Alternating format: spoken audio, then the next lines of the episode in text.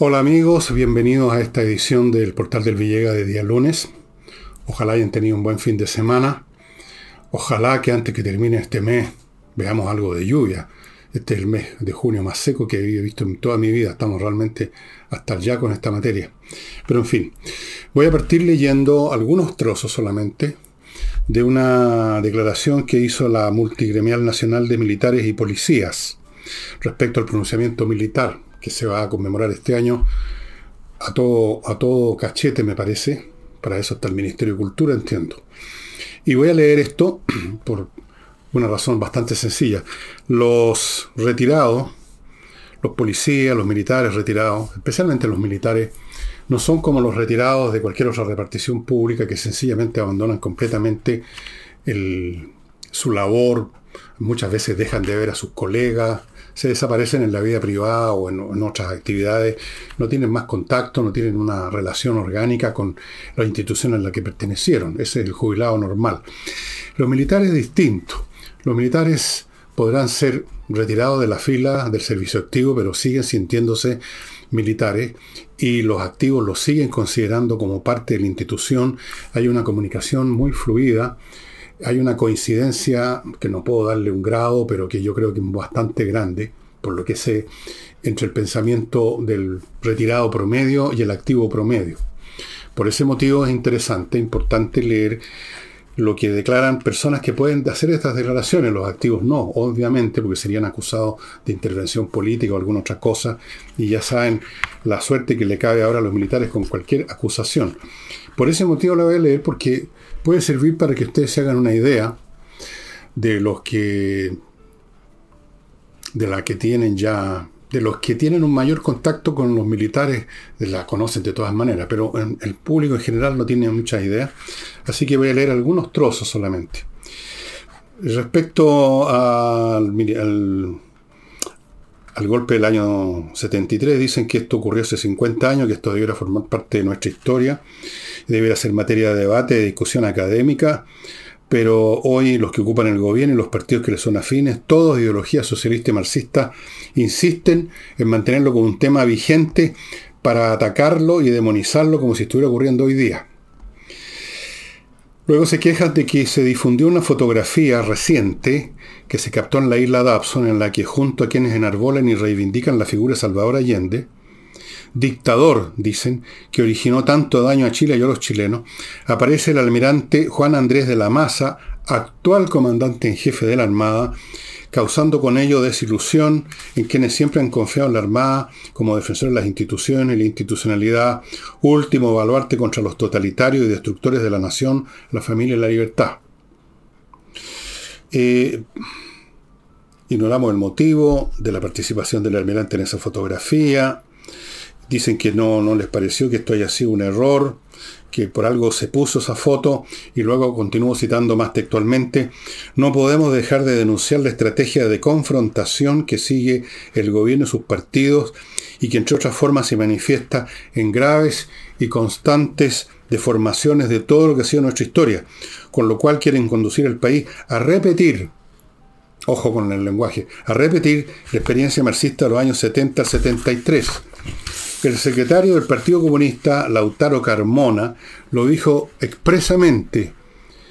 Dos puntos. El proyecto del gobierno marxista de entonces, de Salvador Allende, no está derrotado, sino solamente inconcluso. Hay muchos que piensan así, efectivamente.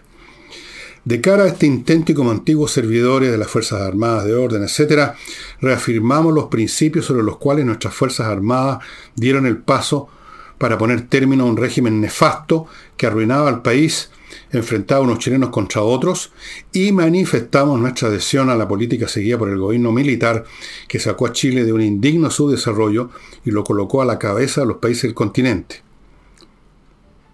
Luego saludan a quienes hace 50 años dieron la batalla por rescatar a Chile, etc.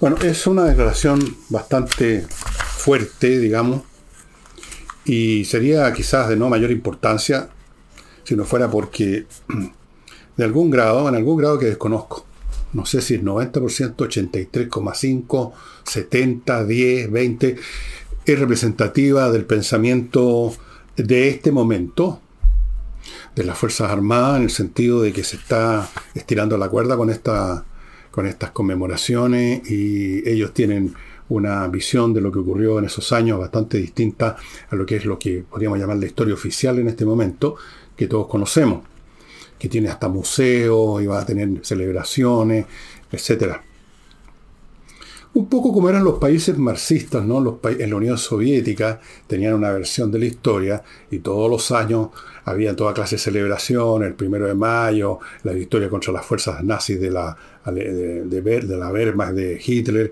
Había una serie de eventos en el calendario anual para reforzar cierta visión, había un, toda una literatura histórica, las cosas, cuando cambiaban las cosas y algún líder del Partido Comunista caía en desgracia, se reeditaba el libro y se sacaba la foto, se editaba.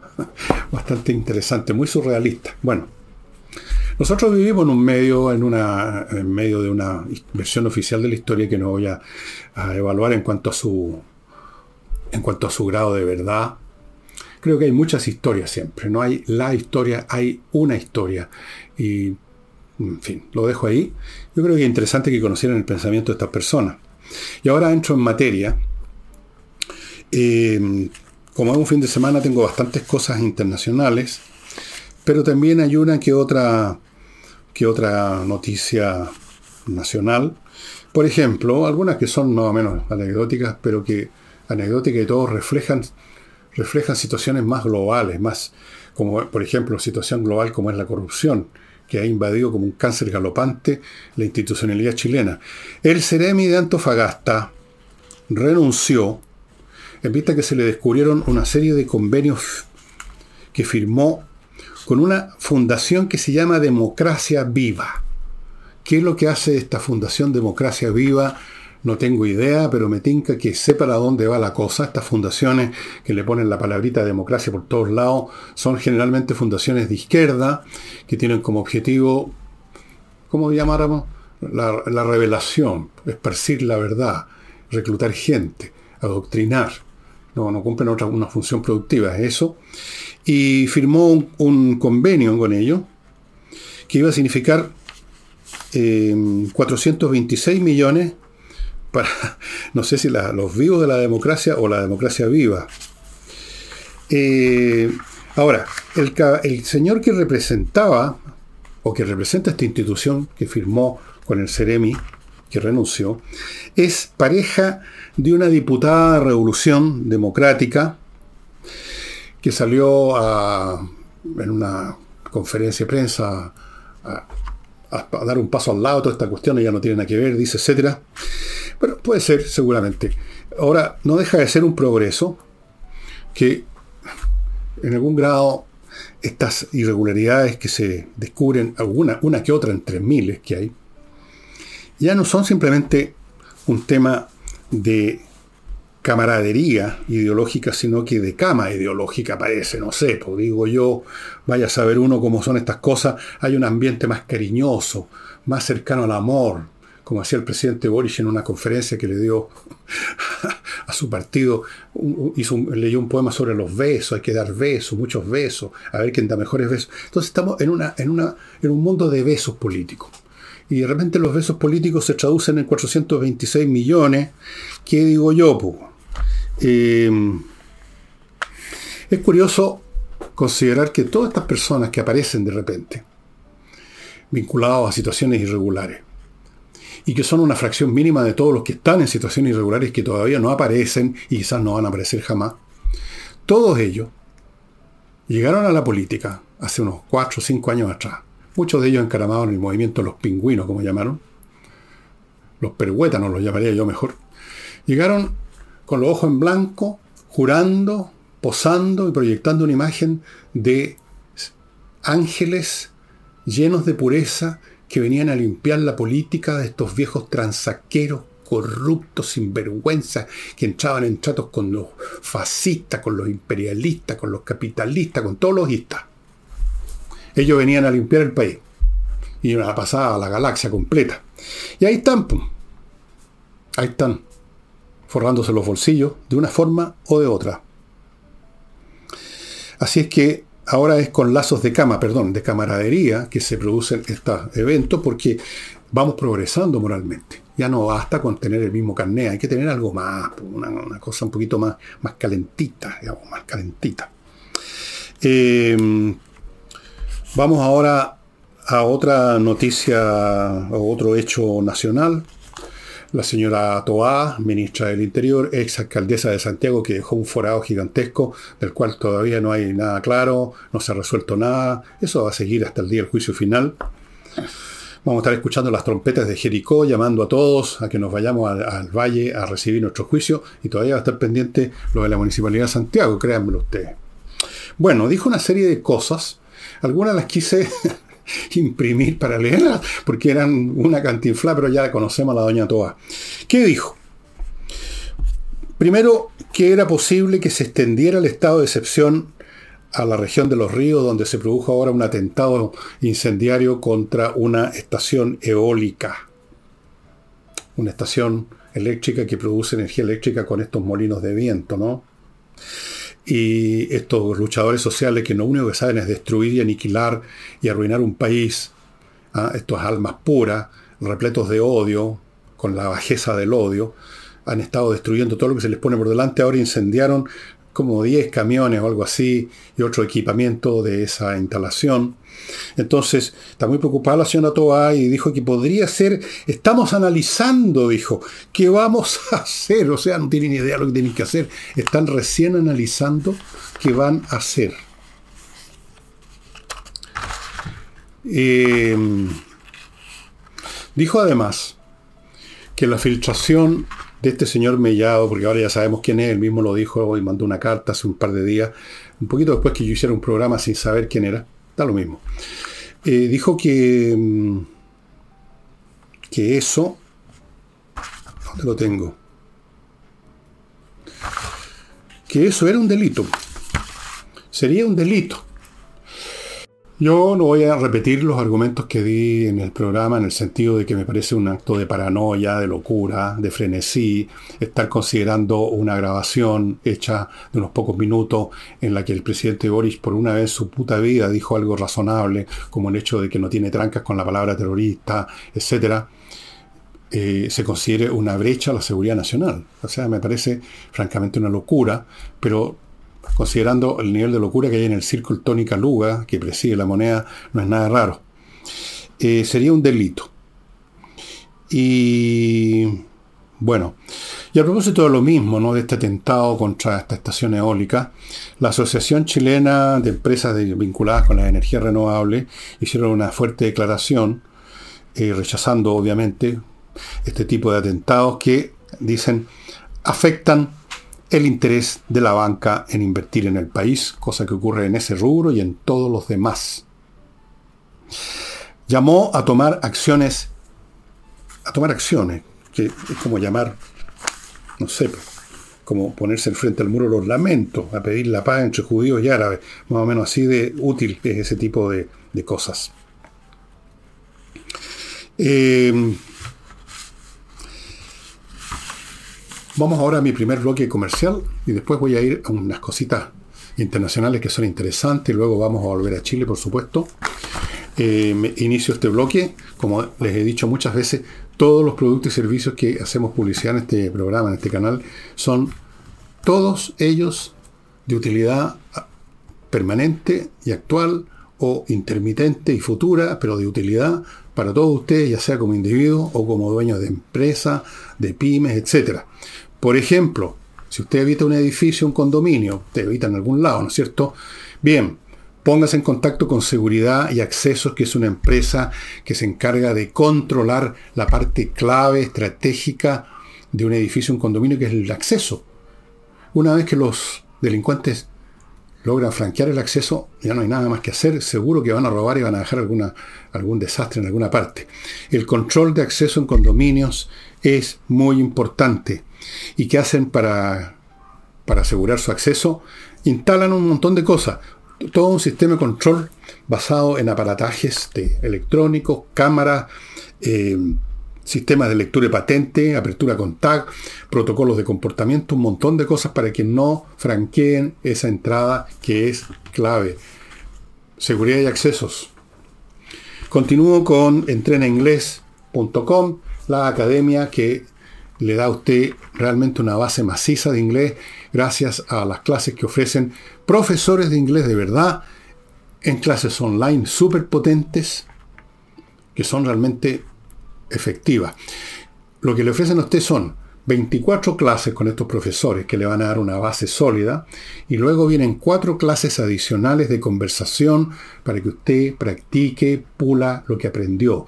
Y todo esto, las 24 más las 4, las 28 clases en total, le cuestan a usted, dos, eh, ¿cuánto es? 418.200 pesos nada más.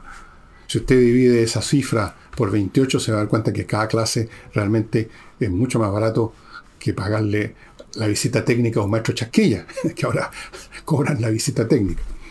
Continúo con fastmark.cl, que es un courier chileno que le trae a las empresas lo que necesiten desde Estados Unidos a Chile, eh, por vía aéreo, marítima, según el caso, pero también atienden a personas particulares que hayan comprado algo en Estados Unidos y que lo quieran traer pues mediante este servicio de este courier chileno que tiene una oficina nueva, una sucursal en Puerto Vara, fastmark.cl. Y termino este bloque con Remodeling, la empresa formada con puros profesionales, desde arquitectos hasta pintores, personas que arreglan o reponen o cambian pisos, mueblistas para los muebles de cocina, todo para remodelar bien, con profesionales, no con maestros chasquilla que van a dejar mal pintado, que van a dejar las tablitas del piso sueltas, que no van a saber hacer bien las cosas, estimado amigo, como ocurre cada vez que uno contrata a un maestro chasquilla. Remodeling. Eh, vamos a las cosas. Eh, como ustedes saben, el secretario de Estado de Estados Unidos, el señor Blinken, estaba, estuvo el fin de semana en China tratando de relajar un poco la tensión que existe entre China y Estados Unidos, que ha ido creciendo día a día, semana a semana. Nadie espera mucho de esta visita, ni en Estados Unidos ni en China. Eh, no se espera nada más allá del hecho de restablecer el diálogo que estaba cortado, interrumpido. Porque Blinken iba a ir a China hace varios meses atrás, pero ocurrió este incidente de este globo aerostático chino que pasó por el continente americano. Era un globo espía que lo derribaron los norteamericanos con un misil aire-aire. Entonces Blinken, que estaba por viajar, no fue. Luego de muchos trámites, parece que Estados Unidos ha sido el más interesado. China se ha hecho, ha sido la renuente, ha estado en la actitud del, molesto. Pero en fin, fue para allá. Eh, lo que pena, el fantasma que pena sobre las personas pensantes de China y Estados Unidos, digo las personas pensantes, no los políticos, un poco políticos también, es que no se vaya a dar esa fatalidad, creo que algunos lo llaman la maldición de Tucídides. Y se refieren al hecho que el historiador griego Tucídides, que estuvo activo en el siglo V Cristo y que fue testigo presencial y autor de la historia de la guerra del Peloponeso, que es la primera gran obra histórica científica que jamás se haya escrito, no solo en la cultura occidental, en el mundo, sino que en todo el planeta. Eh, en alguna parte de su libro al principio, en la historia de la guerra del Peloponeso, eh, da a entender, o no me acuerdo exactamente si de forma muy directa o, un poco más o menos, de que los conflictos son inevitables cuando hay una potencia más o menos vecina que está creciendo demasiado y eso empieza a atemorizar y a preocupar a otros que temen que si lo dejan seguir creciendo les va a poner la pata encima y esto lleva inevitablemente a los conflictos militares. Pasó, por ejemplo, en la guerra del 14, hay muchos analistas que lo ven de esa manera, cuando Inglaterra se sumó finalmente a una coalición con Francia para oponerse a Alemania porque porque Inglaterra, que hasta ese momento, que hasta más o menos 1870, 1880, por ahí, era el líder de la gran revolución industrial del mundo, tecnológica, la revolución industrial, se enfrentó con una Alemania que empezó no solo a alcanzarla, sino que a sobrepasarla en su propio terreno industrial. Empezaron en Alemania a desarrollar nuevas industrias, como ejemplo la, industria eh, química, y una serie de otras, empezaron a ponerse al alcance y luego a sobrepasar a los ingleses, empezaron a crecer, tenían ya un ejército considerable. En un momento dado, el Kaiser Guillermo II decidió además construir una flota que le hiciera el peso a la gran flota, a la Marina Real. Y todo eso empezó a asustar a los británicos, empezó a preocuparlos de que si seguía dejando que Alemania creciera, los iban a arrinconar de una manera o de otra en el futuro. Estas cosas ocurren efectivamente. Entonces, de ahí esto de que se use, esto de que Tucídides fue el primero que vio esto, y temen entonces que entre China y Rusia esté pasando lo mismo.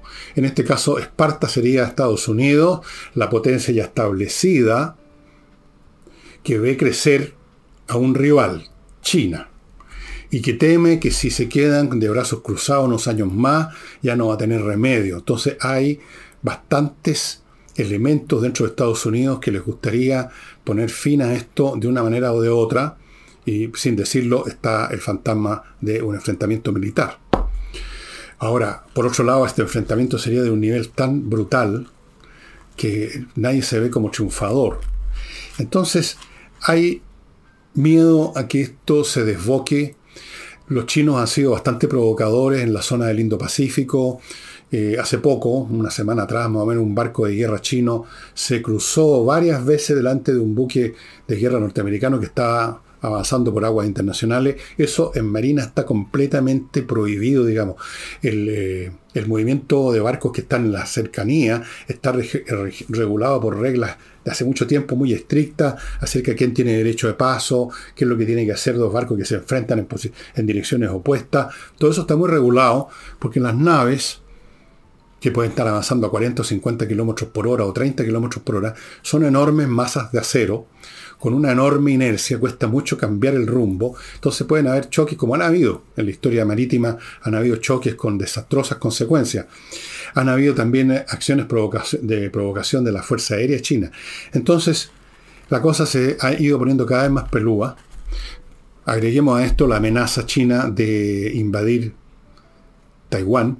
Recién acabo de ver una información de un analista norteamericano que dice que ya tiene un cronograma, Jinping, para invadir, para atacar eh, Taiwán el próximo año. O sea, las cosas están complicadas. Y por eso fue Blinken. Vamos a ver qué sale de eso. Vamos a irlo viendo en la semana. Em, otra cosa interesante, antes de ir al tema más grueso de este programa, es lo que está pasando con el tema UFO. Algunas personas me han pedido que los ponga un poco al día.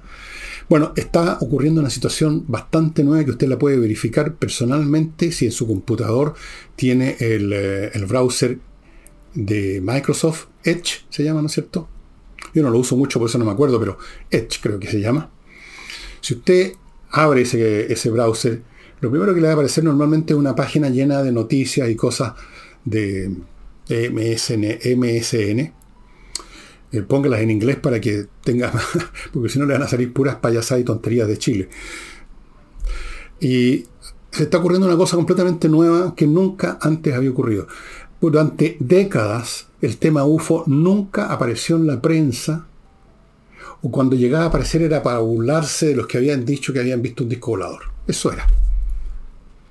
Y hasta el día de hoy todavía hay muchos, especialmente gente de la televisión, que salen con una sonrisita estúpida cuando se toca el tema acá en Chile también, en todas partes. Pero ahora ustedes van a ver una diferencia. Van a ver que todos los días o día por medio aparecen una, dos o tres notas referidas al tema UFO, como que se hubieran soltado las amarras y si estuvieran en una campaña de empezar a normalizar la percepción del público con esto. Ese es un hecho. Segundo hecho, el Congreso de los Estados Unidos, cosa que nunca había hecho, ha convocado a organismos, al Pentágono, etcétera, a la CIA, a audiencias formales con el Congreso para que los informen de cuál es la situación. Tercero, cada vez aparecen más eso que los gringos llaman los whistleblowers, o sea, en Chile diríamos los hocicones, los que, los que chupetean, ¿no? Alguien que estaba en una institución y cuando en algún momento cuenta cosas que no debiera haber contado. Bueno, apareció hace pocos días un personaje absolutamente legítimo, un hombre de la Fuerza Aérea Norteamericana que estuvo años trabajando en inteligencia, en la Fuerza Aérea Norteamericana, en temas vinculados con esto, porque han estado siempre trabajando norteamericanos en esto, aunque digan otra cosa, y contó la firma en una entrevista que dejó la tendalada, por supuesto ahora lo están catalogando, es que está loco, la prensa oficial, alguna prensa oficial, el gobierno norteamericano, pero el tipo, si ustedes lo ven en la entrevista, no tiene nada de loco, absolutamente serio, y dijo una serie de cosas que parecen bastante increíbles, parecen de una película de ciencia ficción, respecto a que, por ejemplo, el gobierno norteamericano tiene varias, varios artefactos extraterrestres, que obviamente que no son de acá, eh, hace años, y que hace años que están haciendo ingeniería en reversa para tratar de ver qué tecnologías se podrían ocupar de estos artefactos, incluso habló de cuerpos de los tripulantes, todo eso, y él mismo dijo, esto parece una cosa absurda, una locura, pero es es. Y muchos signos indican que estamos entrando en una fase nueva en este tema.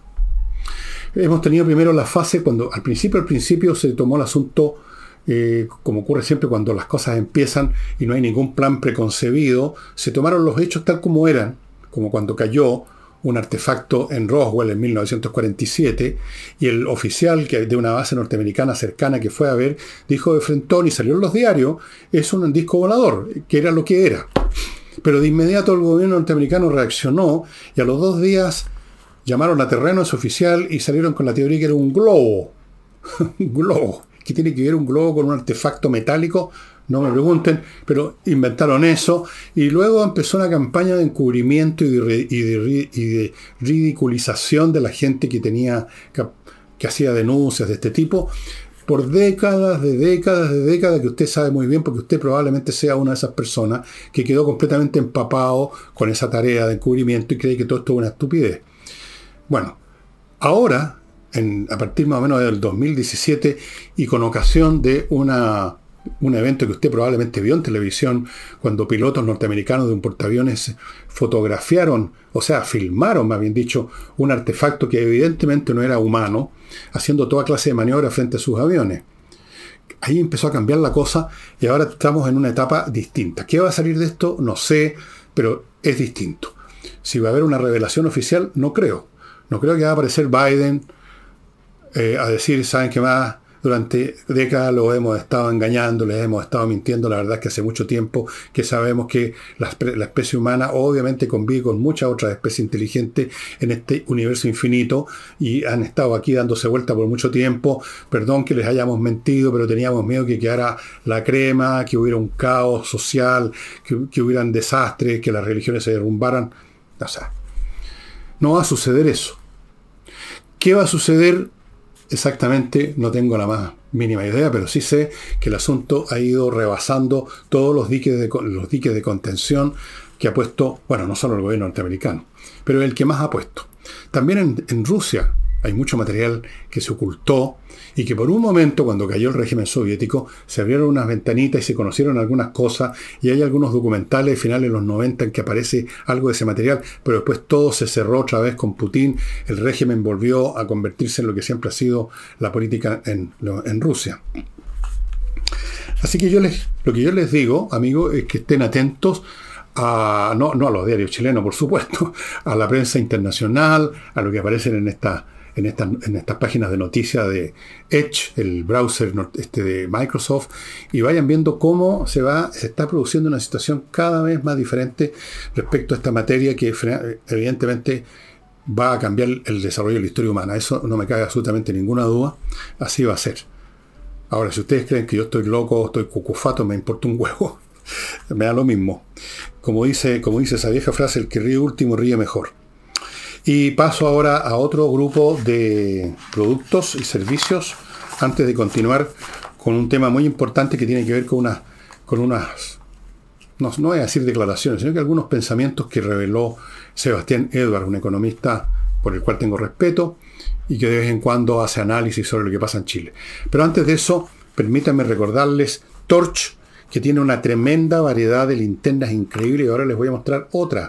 Esta tiene una potencia tan salvaje que cierran los ojos porque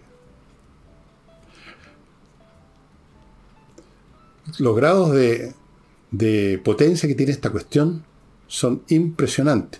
No solo eso, si usted le abre aquí la tapita de atrás, una gomita que hay acá, resulta que tiene una entrada, tiene dos entradas. Una de ellas para cargar la batería interna y la otra es para que usted cargue el celular. Si usted va viajando y lleva esta linterna, y por ejemplo está usando el Waze que gasta mucha energía del, celular, de repente se queda sin energía y no tiene dónde cargar el celular, usted lo conecta aquí y en un instante, en muy poco rato, el celular queda cargado. O sea, le sirve como una batería de recarga para su celular. O sea, ¿qué más se puede pedir? Cuando usted sale de casa y no va a tener un enchufe a mano para cargar su celular. A veces es fundamental tener el, celular activo si tiene un accidente para pedir ayuda, lo que sea, y va a tener esta posibilidad. Esta es una linterna como las demás, resistente a los golpes, resistente al agua, realmente increíble, amigos. ¿Quién la tiene? Torch. Una variedad de linternas, yo les he estado mostrando algunas, ya les he mostrado cuatro variedades, pero hay como cinco o seis más que todavía no se las he mostrado. Y mm, Torch, pónganse en contacto con ellos, porque el stock que tienen de estas maravillas electrónicas es limitado.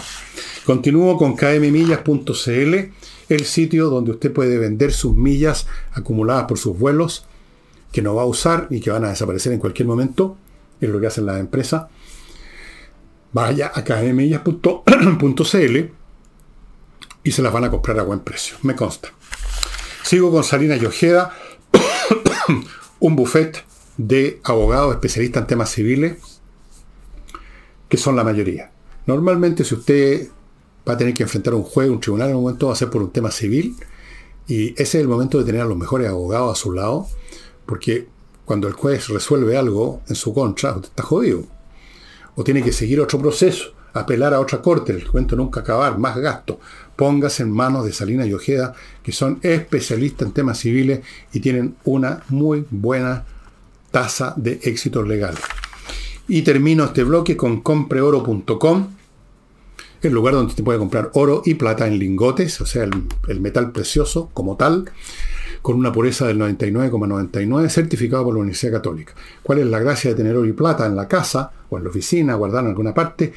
Que no pierden valor, porque son valores intrínsecos, no es un papel de la bolsa que puede el día de mañana no servir ni para limpiarse usted sabe qué.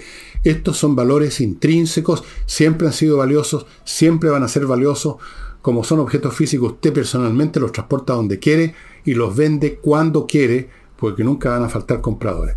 Y adicionalmente, ahora, compre oro, le compra oro a usted. Si tiene una joya de oro que no le interesa conservar, vaya a compre oro al local que está aquí a mi derecha en el afiche y le van a comprar el oro que tenga esa joya.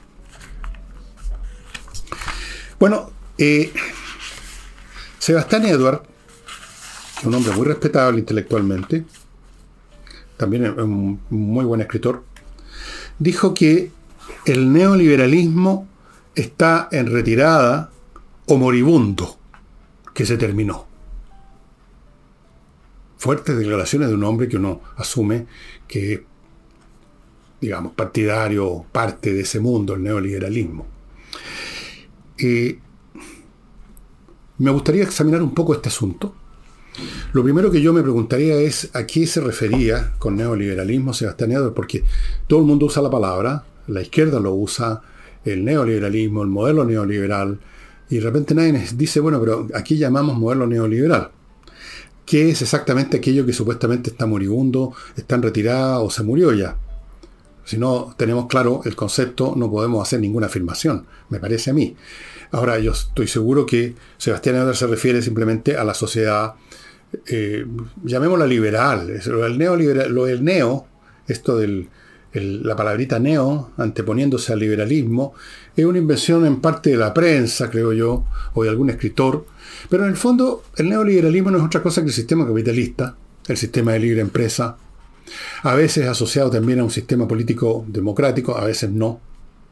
Generalmente sí, cuando es realmente liberalismo y no es meramente capitalismo de Estado, que es otra cosa, un poco como es China. Entonces, yo no sé si están retirada el liberalismo, la sociedad libre, la sociedad de, libre empresa, si alguna vez ha estado en retirada. Lo que está claramente en retirada, o más bien dicho, que ya se retiró definitivamente y está en el Museo de la Historia, junto, no sé, junto a las momias del Salar de Atacama, cosas así, el socialismo. Eso sí, se retiró, murió hace rato. Eso no funciona. Punto. No funciona su economía, no funciona nada. Son regímenes opresivos, ruinosos, asfixiantes y a menudo criminales además. Eso sí se fueron al Museo de la Historia. Ahora, los modelos de libre empresa, o como sea que se llamen según el tiempo, la moda verbal prevaleciente, es bien difícil que se retiren porque en el fondo, perdonen lo que voy a decir, la empresa, la, economía de libre empresa, es por así decirlo la economía natural, es la economía que de forma natural emerge allí donde los seres humanos están arrojados a una situación y no hay ningún poder superior que los obligue a funcionar de tal o cual manera.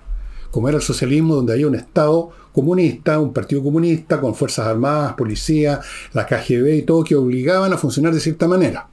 Si usted saca ese elemento represor, opresor, regulador, y por ejemplo pone mil personas en una isla desierta con unas cuantas mínimas cosas para sobrevivir por un tiempo, usted le aseguro que se va a generar una economía natural que consiste en que algunos se van a dedicar a una cosa, otros a otra, van a intercambiar de acuerdo a los valores relativos, la, la dificultad mayor o menor de para producir o la cantidad disponible. Por forma natural se va a crear una economía que podemos llamarla neoliberal, si quiere, de libre empresa, capitalista, comercial, como quiera según las modalidades específicas que tome. Es lo natural que los seres humanos, cuando están puestos en una situación cualquiera, quieran maximizar su beneficio, traten de hacer las cosas que mejor les conviene, que están disponibles, los recursos alrededor, que tienen los talentos y las capacidades para usarlo, luego va a querer conseguir otras cosas que no tiene y va a intercambiar con los demás. Todo eso es un proceso natural. Toda economía en que se le quitan las restricciones o las regulaciones a la opresión de algún Estado, militado por iluminados que creen que tienen la fórmula de la felicidad humana, si usted saca eso, toda economía se va a convertir en el fondo en una economía neoliberal, o liberal, o capitalista, o comercialista, o de libre empresa, como quiera usted llamarla. Así que mm, no me parece que se estén retiradas de la misma manera que no están retiradas ninguna cosa que sea natural. Pueden estar en retirada si ustedes quieren ciertas versiones o ciertas posturas políticas. Pero la economía natural, que es la economía liberal, es simplemente la cosa que funciona. Toda entidad natural, por lo mismo, funciona. Toda cosa artificiosa, toda cosa, toda cosa natural a la cual se le imponen restricciones para que funcione, no como le nace o le brota por sus características propias, sino de acuerdo a lo que le gusta o lo que pretende el manipulador, eso no funciona.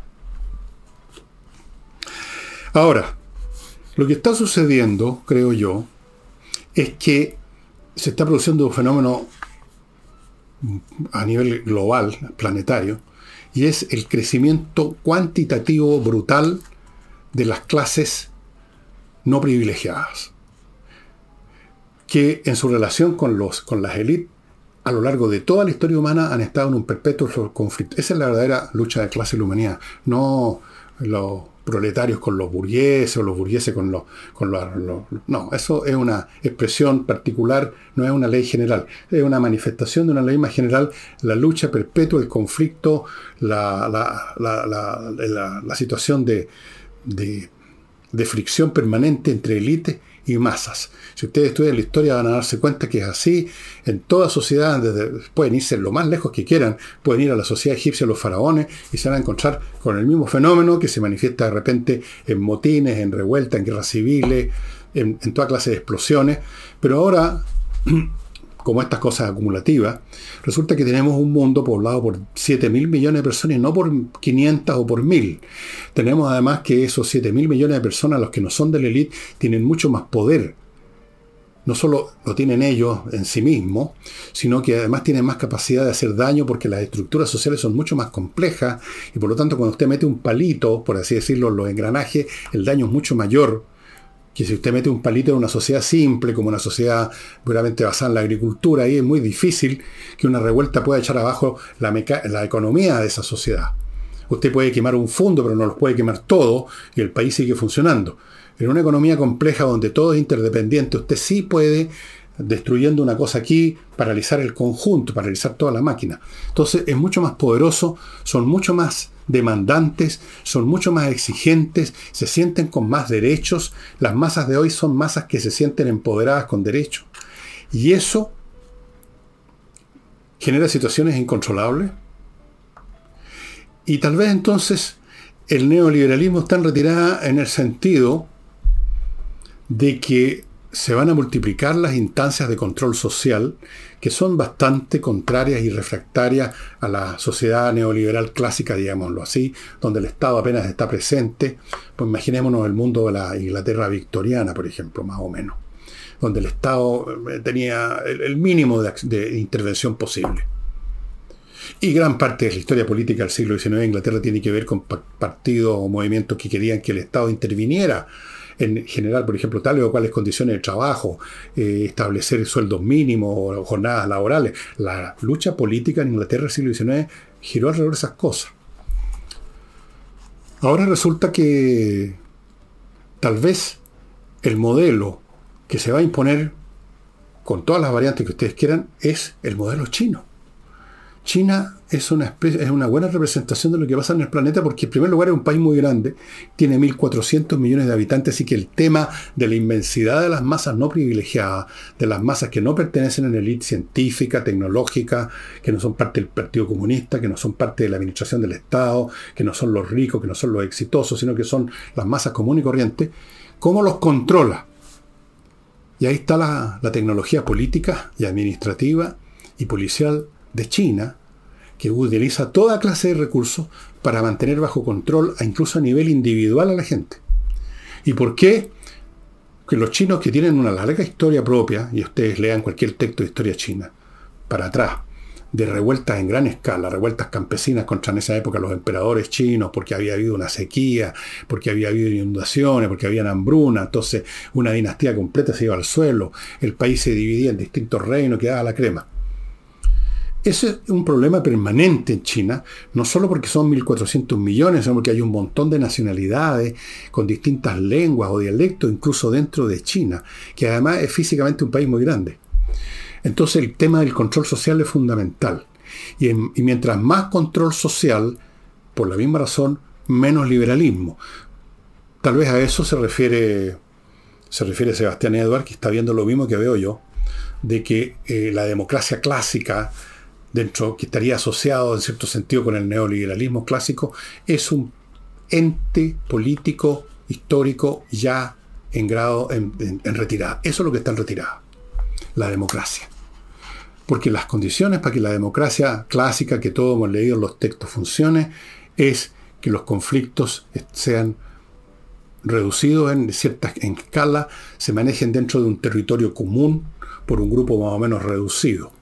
Cuando empieza primero la democracia de masas, ya empieza a desestabilizarse el sistema y cuando se llegan a este tipo de masas que tenemos ahora, que son inmensas, mucho más poderosas, mucho más fuertes, la democracia se hace inviable. Se hace inviable y se empieza a descomponer por dentro, se empieza a convertir en otra cosa, se empieza a convertir en una nomenclatura, como está empezando a ocurrir en Chile. La, empieza el Estado a tratar de controlarlo todo, tratando por lo menos, eh, se empiezan a derrumbar los sistemas de partido, lo estamos viendo en Chile, y todo esto tiene esa raíz, esa raíz que es tan poderosa y está tan presente que no se ve. Y pareciera que la lucha política tiene que ver con los temas de siempre, y en eso se equivocan tanto los analistas, que la izquierda, que la derecha, que este, que lo que dijo el de más allá, que lo que está haciendo Y eso todo tiene que ver con esta mar de fondo que se está produciendo en todo el planeta. En ese sentido, probablemente podríamos decir, tiene razón Sebastián Edward, pero lo dijo de esta manera que a mí me parece un poco confusa, pero creo que va para allá. Si Sebastián Edward por casualidad ve este programa y está de acuerdo conmigo o no está de acuerdo conmigo, ¿qué le parece que me mande un mail y me cuente y conversamos sobre eso?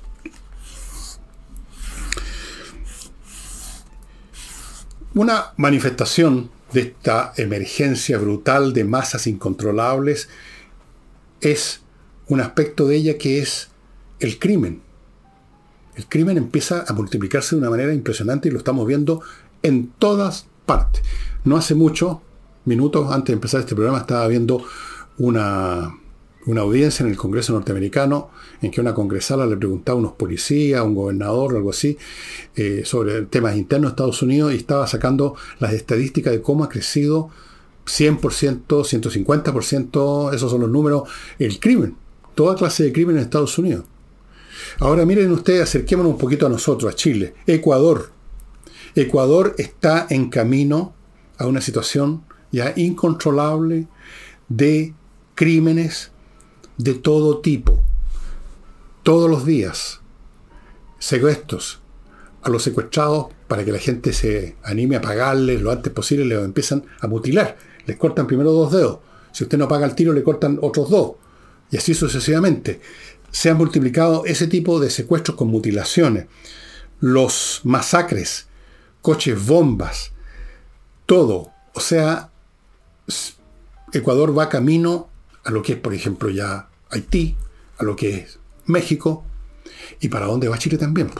Estamos un poquito más atrás en el camino, pero vaya, esa es la dirección que estamos tomando. Y esa es la dirección que se está tomando en todas partes del mundo, por el mismo fenómeno, porque tenemos masas más grandes, con más descontentos, con más bolsones dentro, no solo de descontento, sino que de odiosidad. y dentro de esas bolsas de odiosidad hay grupos políticos que quieren poner bomba, que quieren destruir, sobre la base de una igualdad que no se sabe en qué consiste. Otros son simplemente delincuentes. A veces hay unión entre estos delincuentes, como pasó con la FARC en Colombia, y otros con, los delincuentes, con, los guerrilleros.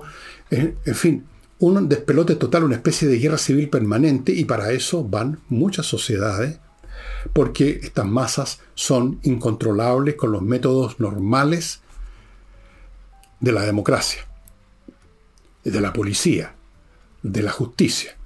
Y por eso quizás los chinos, a los cuales tanto he pelado, a lo mejor están haciendo lo único que es posible.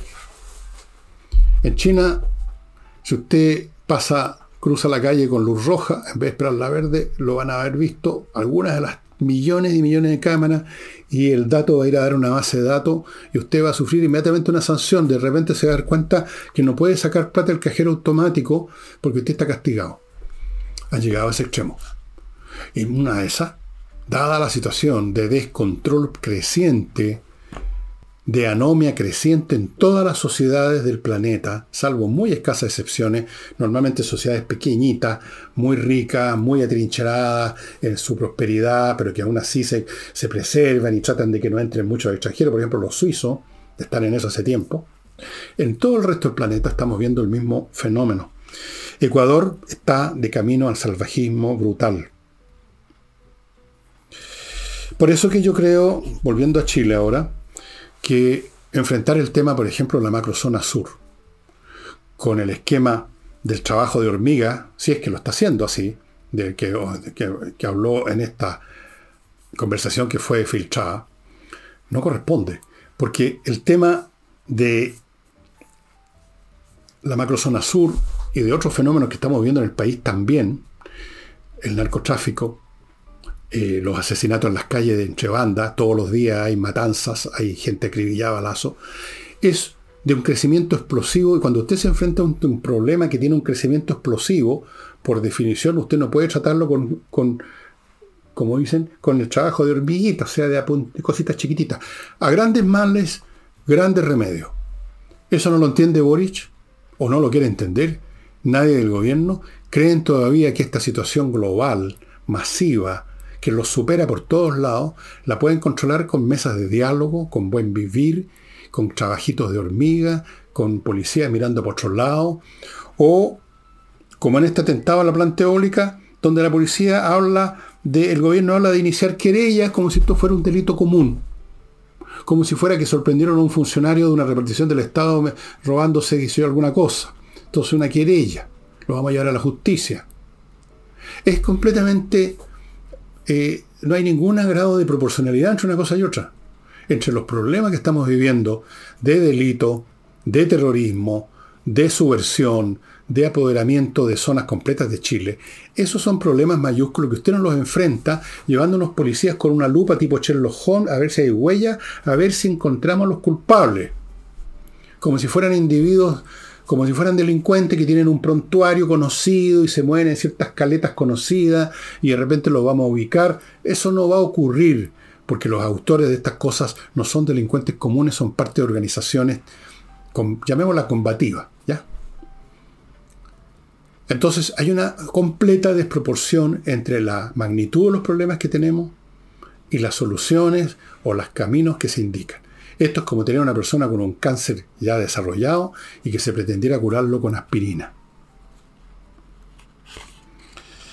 Así es que lo del enérgico rechazo que anunció la señora Carla Peña, una funcionaria de gobierno, una delegada presidencial, enérgico rechazo. ¿Ustedes creen que se puede enfrentar este tipo de situaciones que les estoy describiendo, que son masivas y globales, con declaraciones tan estúpidas como decir enérgico rechazo? ¡Ah, chuta, que se van a asustar! En la CAM, en la otra organización, la señora Carla Peña dijo enérgico rechazo, ¡qué horror!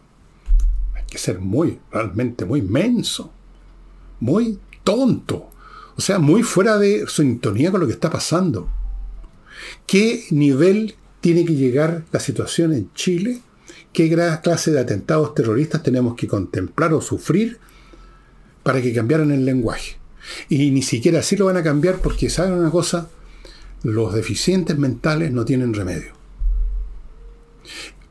O si no son deficientes mentales, sino que son mediocridades, que es lo más probable, están atrapados en su esquema ideológico y de ahí no los va a sacar nadie. O sea, los vamos a tener que sacar del gobierno. Eso es la cuestión.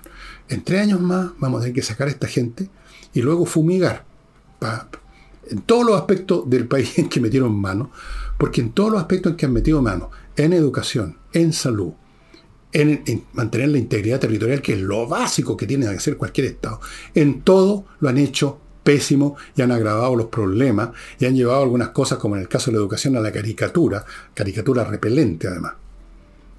¿Para qué hablamos de la salud? Que ha sido el tema la semana pasada. Entonces, pero claro, empiezan atentados ahora en una escala superior, contra plantas de energía, contra torres eléctricas. Y el lenguaje es, estamos, vamos estamos anunciando querella contra quienes resulten responsables. Y además, un enérgico rechazo. Hay que ser muy muy, realmente, ¿no es cierto? Muy, muy, francamente. Amigos, permítanme recordarles Villaflores, la empresa de florería, la florería, pero más que una florería, en realidad la florería suena como un localcito. No, esto es más importante. Esto es una empresa importante que tiene más de 400 composiciones florales para que usted lleve a todo tipo de eventos donde se llevan flores. Usted puede también improvisar, lo, lo van a ayudar. Son unos profesionales muy amistosos, muy atentos. Y si usted dice, supe de ustedes con F. Villegas, le van a dar un 15% de descuento, estimado amigo. Reparto en todo Santiago. Todo. Continúo con Learning Group, que muy pronto está ya por iniciar un nuevo curso, amigos. Estos emprendedores exitosos que quieren que usted también sea un emprendedor exitoso. Este es un curso para que usted se convierta en un organizador de eventos, en un productor de eventos. ¿Eventos? ¿Qué eventos? ¿Qué sé yo? De vez en cuando los colegios hacen eventos, cuando llega el fin de año. Un matrimonio es un evento. Un espectáculo musical es un evento. Todo eso requiere un conocimiento muy especial. Y una vez tuve, alguna vez le voy a contar cuando traté de producir un evento, produje un evento con otras personas, un evento, un concierto de un grupo de rock de la época que se llamaban Los Electrodomésticos. No sé si existen todavía. Yo trabajaba en una agencia de publicidad con uno de los integrantes de ese grupo un gallo muy simpático, y por ahí fue que me metí en el asunto y fue un desastre, porque yo, o sea, el espectáculo resultó, pero para los productores fue una quiebra. Hay que saber.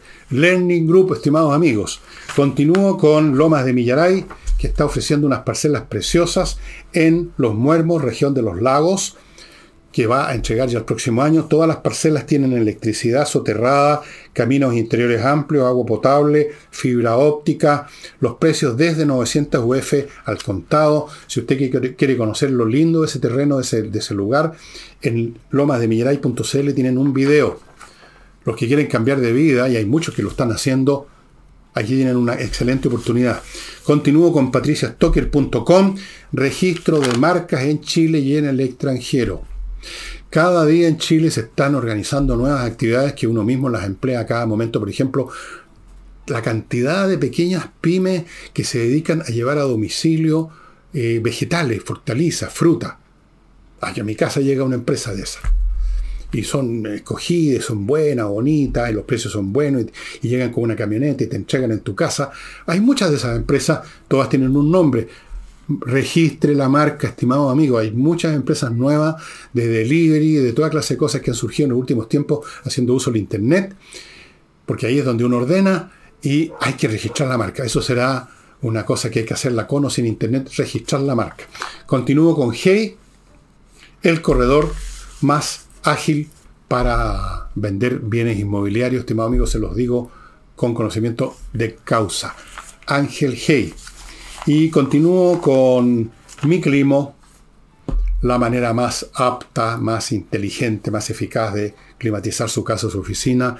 Aproveche la oferta que todavía está vigente, todavía le quedan unos pocos equipos. Usted compra tres y le pasan cuatro.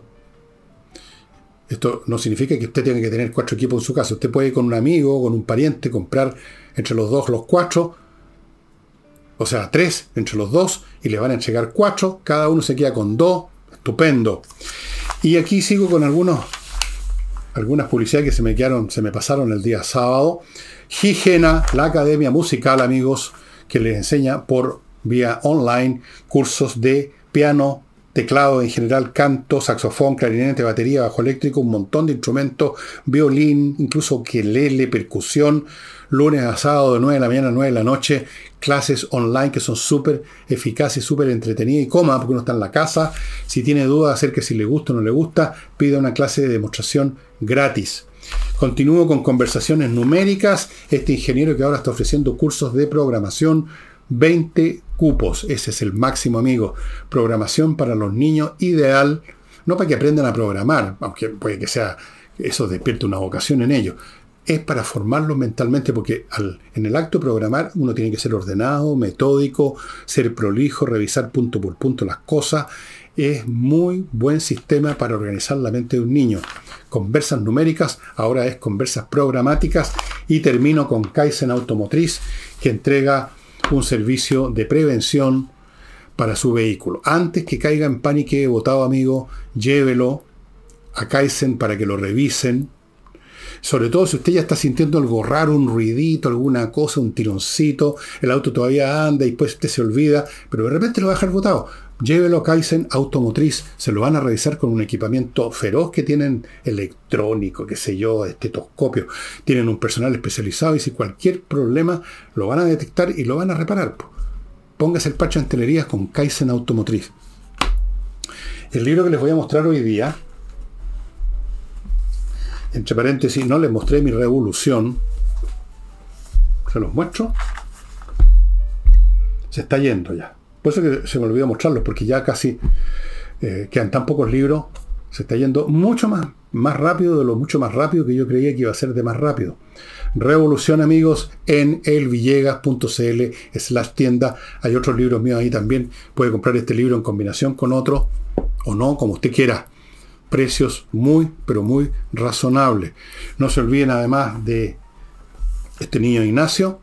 Me cuenta el papá, noticia para ustedes, que el niño ha estado mejorando y eso ha sido gracias a los aportes de todos ustedes. Va en buen camino. Alegrémonos. Ha resultado ha resultado esta campaña junto con otras campañas, no somos los únicos, para que los papás hayan tenido dinero para ir adquiriendo los remedios y el niño está mejor, está mejorando, no ha, no ha, no ha terminado todavía esta pelea contra esta enfermedad, la atrofia muscular, pero se va avanzando, los voy a tener informado, apenas yo sea informado por el papá, por Jorge, mientras tanto sigamos apoyándolo para que terminen de salir de esta pesadilla. Ah, y no olviden que el martes hay flamenco, ¿ah? El martes hay flamenco y la cosa va a estar que arde. Amigos, ahí está el conjunto. Y el miércoles también. Otro conjunto. O sea que usted se puede pegar un patache de flamenco esta semana, amigos. Casa del Jamón, Tenderino 171, lo más cómodo posible, imposible, porque al frente, casi a metro, hay un estacionamiento subterráneo donde te deja el auto tranquilo y seguro. ¿Qué más se puede pedir? El libro de hoy es un clásico, un clásico de la historia, de la sociología, del urbanismo, de todo eso, de Lewis Mumford. Este es un libro de los años 40 hasta el día de hoy, se considera un clásico. La ciudad en la historia, sus orígenes, sus transformaciones y su futuro. Este libro se ganó el, premio del libro nacional del libro de Estados Unidos en los años 40. Esto es uno de los mejores libros que se han producido hasta el día de hoy sobre el tema. En el fondo es una historia además de la civilización, porque la civilización es un nivel de organización y de productividad cultural que emerge cuando los hombres se congregan en ciudades. No hay civilizaciones que vivan solamente la gente desparramada en el campo. Eso podrá constituir una cultura, si ustedes quieren, pero no una civilización. La civilización requiere una interacción de mucha gente o de harta gente en un lugar cercano, donde se ven o pueden verse todos los días, donde intercambian productos, donde se desarrolla la división del trabajo. Ahí es donde emerge la civilización, en estos conglomerados. Ahora, ¿cómo emergen las ciudades? ¿Cómo se transforman? ¿Cuáles fueron las primeras ciudades? ¿Eran como las de ahora? No, nada que ver. ¿Era simplemente una especie de sitio fortificado en caso que hubiera problemas? Sí, en muchos sentidos al principio. ¿Por qué creen ustedes que el Partenón, la Acrópolis, que se llama en, en Atenas, está en una altura? Era una posición defensiva. Bueno, la ciudad en la historia, amigos, está en todos los idiomas. Yo les estoy mostrando este porque este es el que tengo yo. Yo en su época la leí en la universidad en castellano, está en castellano y es un libro muy entretenido porque aquí en el fondo es la historia de la humanidad a través de la historia de las ciudades, como las primeras con, eh, conglomerados urbanos, las, las, ciudades que no eran más que en el fondo que la residencia del rey, del el palacio real y algunos edificios alrededor donde se juntaban eh, los tributos, los alimentos, y tenían en su habitación algunos técnicos especialistas del, del, palacio. No era mucho más que eso, la ciudad, hasta qué punto será ciudad o no, no sé. Muy interesante, estimados amigos, la ciudad en la historia. Ya me he pasado bastante del tiempo. Mañana martes estaremos con Madame Nicole Rodríguez. Muchas gracias y hasta entonces.